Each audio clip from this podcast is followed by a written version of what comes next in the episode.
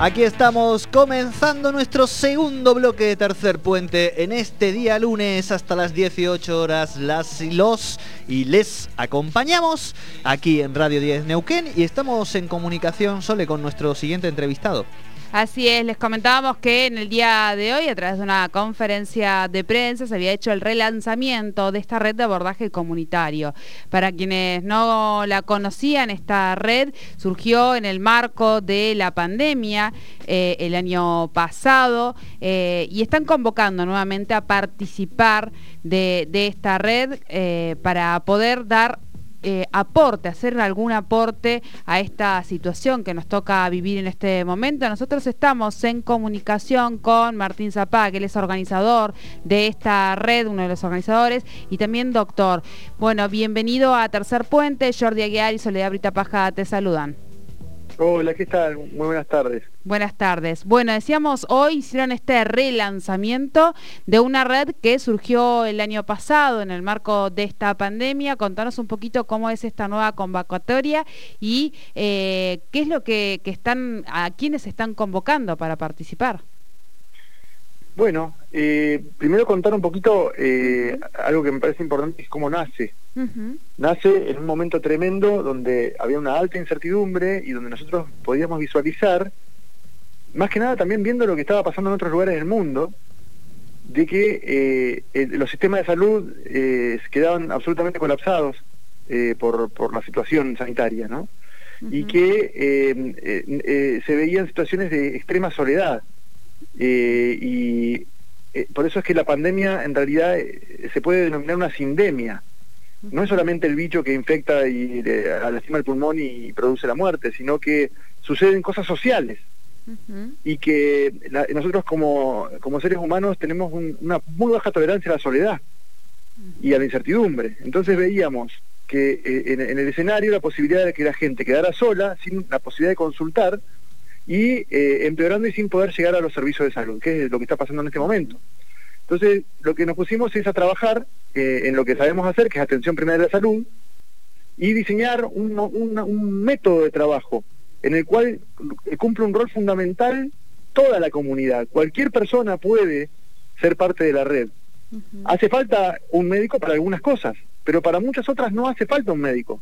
Lo que hace falta es un ciudadano o una ciudadana que esté comprometida y que esté capacitada para poder dar la primera respuesta, la respuesta rápida, que es fundamental. Entonces, diseñamos un sistema donde un agente de salud, que puede ser médico, médica, enfermero, enfermera, odontólogo, lo que fuera, de salud, coordina con su experticia la parte médica de ese equipo. Y el resto del equipo además de poder dar respuesta acerca de testeos, aislamiento, hacer sugerencias acerca de, un montón de cuestiones que tienen que ver con la salud de la persona que está enferma ya, eh, además resuelve otras cosas que el médico no puede resolver. Por ejemplo, aislarte no es nada fácil, sobre todo si vos tenés que comer eh, de tu trabajo de todos los días. Entonces, eh, la comunidad cuida a su propia comunidad, a su propio grupo de referencia, llevando alimentos, llevando medicamentos, conteniéndolo emocionalmente, haciendo... ¿eh? Sí, haciendo el primer auxilio psicológico. Sí, sí, sí, sí. te escuchamos. ¿Vos, vos eh, eh, nos escuchás diferente? Porque me parece que acaba de llamar Emilio, que era ah. que, que es el... Está entrando eh, Emilio, buenísimo. Sí, sí, que es parte de voluntario, estábamos tratando de ubicarlo y acaba de él de hacer el llamado y capaz que te ha generado algún ruido. Ah, no, no, yo estoy bien. bien. o, ustedes me dicen? Sí, sí. Sí, sí, ahora le, lo saludamos. La cuestión es la primera respuesta. ¿Por qué, ¿Por qué es tan importante? ¿Quién es el primero que sabe que está enfermo? La primera persona. Que empieza a sentir síntomas y los interpreta. Hasta que se da cuenta, no, esto puede ser COVID. A partir de ahí, para llegar al diagnóstico, hacer un testeo, pueden pasar dos o tres días. Y para tener resultados, si no es el test rápido, pueden pasar dos o tres días más. Mientras tanto, ¿qué hago? Necesito a alguien que me ayude a pensar. Y ese es el primer respondedor, que es parte de los equipos de respuesta rápida que tenemos, como Midio, por ejemplo. Que si, si vos tenés un, esta, situación, te dice, bueno, tranquilo, te tranquiliza, te da una pauta de cómo solicitar el testeo, dónde solicitarlo, te, da indicaciones acerca de los cuidados de tu salud en ese momento y te conecta con el médico si es necesario. Y ahí clasificamos, tenemos tres clases, es un semáforo. El paciente que no tiene comorbilidades y tiene síntomas leves es verde para nosotros. Es cerca del 90% de los pacientes que si vos no lo contenés rápidamente, dispersan la enfermedad por todos lados. Claro. Entonces cumple un rol fundamental eso. Después tenés los amarillos, que son las personas que tienen alguna comorbilidad, o más de 60 años, una comorbilidad que lo hace más eh, complicable. A ese paciente le llevamos un saturómetro. ¿Por qué le llevamos un saturómetro? Porque la primera, el primer signo de eh, deterioro pulmonar, en donde se puede actuar con, medicaciones y con acciones concretas que funcionan, que tienen aval científico, es, eh, es aparece la hipoxemia silente. El, paciente empieza a bajar la saturación, pero se, se siente bien. Es la verdad muy llamativo ver personas saturando 90 o menos y dicen, la verdad que esto debe andar mal porque yo me siento muy bien. Y no es así. En ese momento hay que actuar. Entonces el amarillo, saturómetro. Y cuando desatura o tiene síntomas graves pasa a rojo. El rojo es más o menos el 5% de todo el volumen de, gente que hay que atender. Ahí sí hace falta médico. Ahí tenemos que coordinar con el sector salud para ver eh, evaluación, laboratorio, internación. y, si, y si en este momento no puede acceder a eh, una cama de internación, estamos también utilizando y, estamos incorporando lo que se llaman concentradores de oxígeno, que son equipos para poder brindarle ese oxígeno que necesita la persona para evitar que continúe el deterioro. Para que no, eh, varias funciones. Una, para que el, si hay deterioro sea mucho más lento y permita al sistema de salud absorberlo en algún momento. Y también para liberar camas. Los pacientes que están de salida, que están en el hospital saturando bien con un poquito de oxígeno, podemos poner el concentrador y liberar una cama que va a servir para otro vecino que está mal, ¿no? Así en general es más o menos lo que lo que nosotros hacemos. No sé si está Emilio ya, que me interesa mucho que hable Sí, sí, ya está Emilio con nosotros, Emilio Cáceres. Eh, bienvenido a Tercer Puente, Jordi y Sole te saludan. ¿Cómo te va? Bien, bien. Estábamos tratando, decíamos recién, tratando de comunicarnos, no podíamos, así que eh, comenzamos la nota acá con, Con Martín que, un poco nos contaba el nacimiento de eh, esta red, cómo surge eh, la red de abordaje comunitario y de alguna manera también comentar que no es necesario ser un especialista o un médico, sino eh, tiene diferentes etapas esta red. comentanos vos esto, esto lo que él estaba explicando, ¿no? Sí, mira, yo soy ingeniero, así que de médico no entiendo nada. Bien. Este, la, la, red, eh, lo que nosotros hacemos es, eh, como la definimos, es vecinos acompañando vecinos. Somos este, vecinos, hay de todo, hay médicos, hay este, enfermeros, pero la mayoría somos vecinos, señores de, la calle, este, que eh, hacemos un, un, trabajo de acompañamiento. Acá en Villa Langostura, que es donde yo vivo, una característica eh, muy linda que tenemos es, nosotros somos una rama del sistema de salud. Eh, empezamos por ahí como vecinos sueltos, acompañando vecinos, y hoy eh, el hospital detecta un caso positivo, nos lo informa, le avisa al paciente que lo va a llamar un voluntario, y a partir de ahí hacemos todo el trabajo de acompañamiento, desde tomar contacto con la persona, ver cómo está, ver si realmente puede aislarse, porque hay gente que puede aislarse y hay gente que no puede aislarse porque en una casa viven este, cinco personas con un dormitorio, hay un positivo, no se puede aislar del resto. Eh, ver cuál es la situación práctica. La otra vez me tocó una señora mayor este, que vive sola en Angostura y no tiene familia, no tiene quien le haga las compras. Este, entonces este, le ofrecemos y le hacemos las compras. Eh, a medida que un paciente va evolucionando, como contaba el, doctor, hay distintos estadios de evolución. Eh, nosotros eh, en Angostura el, sistema de salud está organizado en tres áreas donde hay centros de salud y nosotros estamos organizados de la misma forma como, como satélites de cada una de esas áreas este, brindándole servicios y recibiendo el apoyo de médicos de, las, de los centros de salud. Entonces, cuando vemos que un paciente empieza a tener síntomas que por ahí son preocupantes, consultamos al médico, el médico nos dice, uy, mira, alcáncele un saturómetro o un oxímetro, como comentaba Martín, y vamos y le llevamos un saturómetro.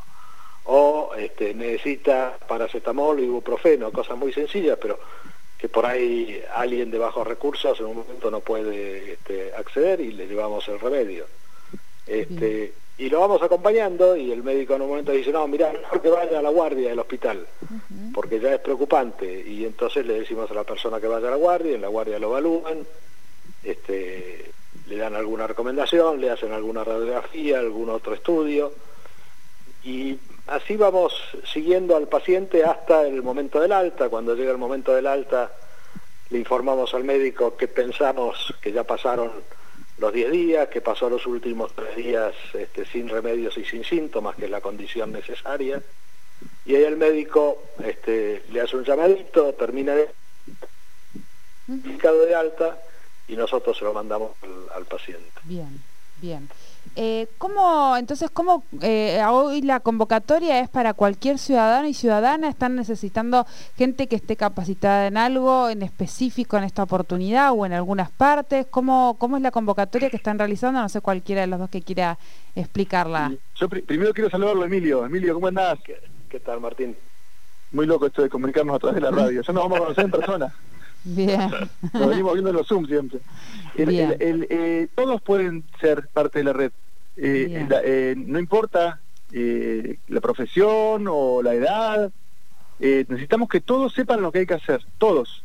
La, prensa también, ustedes pueden ser parte de la red y sería genial que toda la prensa pueda hacer el curso. Tenemos una aula virtual que, ya, supongo que les va a llegar el link, si no me lo piden y después se los envío. Y vamos a tener espacios sincrónicos en Zoom donde vamos a hacer una inducción y los eh, voluntarios expertos como Emilio van a dar las pautas que van a, que van a facilitar que todos, eh, lo, que a nosotros nos costó mucho aprender, a los nuevos les cueste menos, ¿no? Eh, pero en este momento necesitamos que todos sepan, porque el valor, Emilio lo que acaba de decir, lo dice con tanta simpleza y con tanta, digamos, claridad, pero parece chiquito, pero no lo es. Todas esas cosas que hizo Emilio, o que hace Emilio y todos los voluntarios, le quitan una carga enorme al sistema de salud.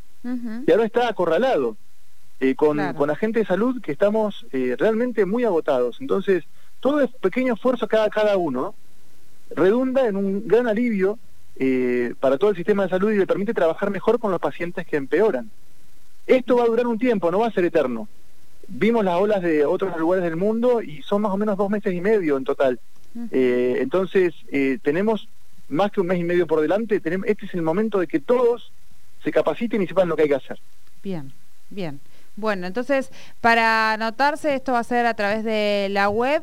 Cualquiera va a poder anotarse para esta capacitación y formar parte de esta red de abordaje comunitario que están en toda la provincia. Efectivamente, y también en otras provincias. También hay, gente que lo está haciendo en Tandil, en, en Campo Grande, en Bariloche, en Ushuaia. Se va contagiando como el virus. La, próxima hacemos hacemos un llamado con el resto de las provincias también que participen. Claro. ¿Eh? Y hacemos ahí. Está bueno. Así es, así es. bueno. sí. Este, hace un mes vimos que venía la, segunda y salimos este, en los radios y en los diarios nuevos voluntarios. Nuevos voluntarios.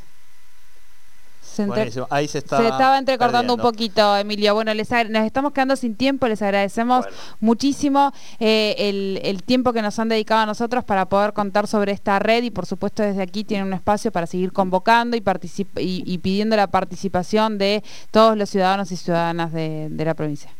Muchas gracias a ustedes. No, a ustedes. Hasta luego. Muchísimas gracias. Que tengan buena jornada.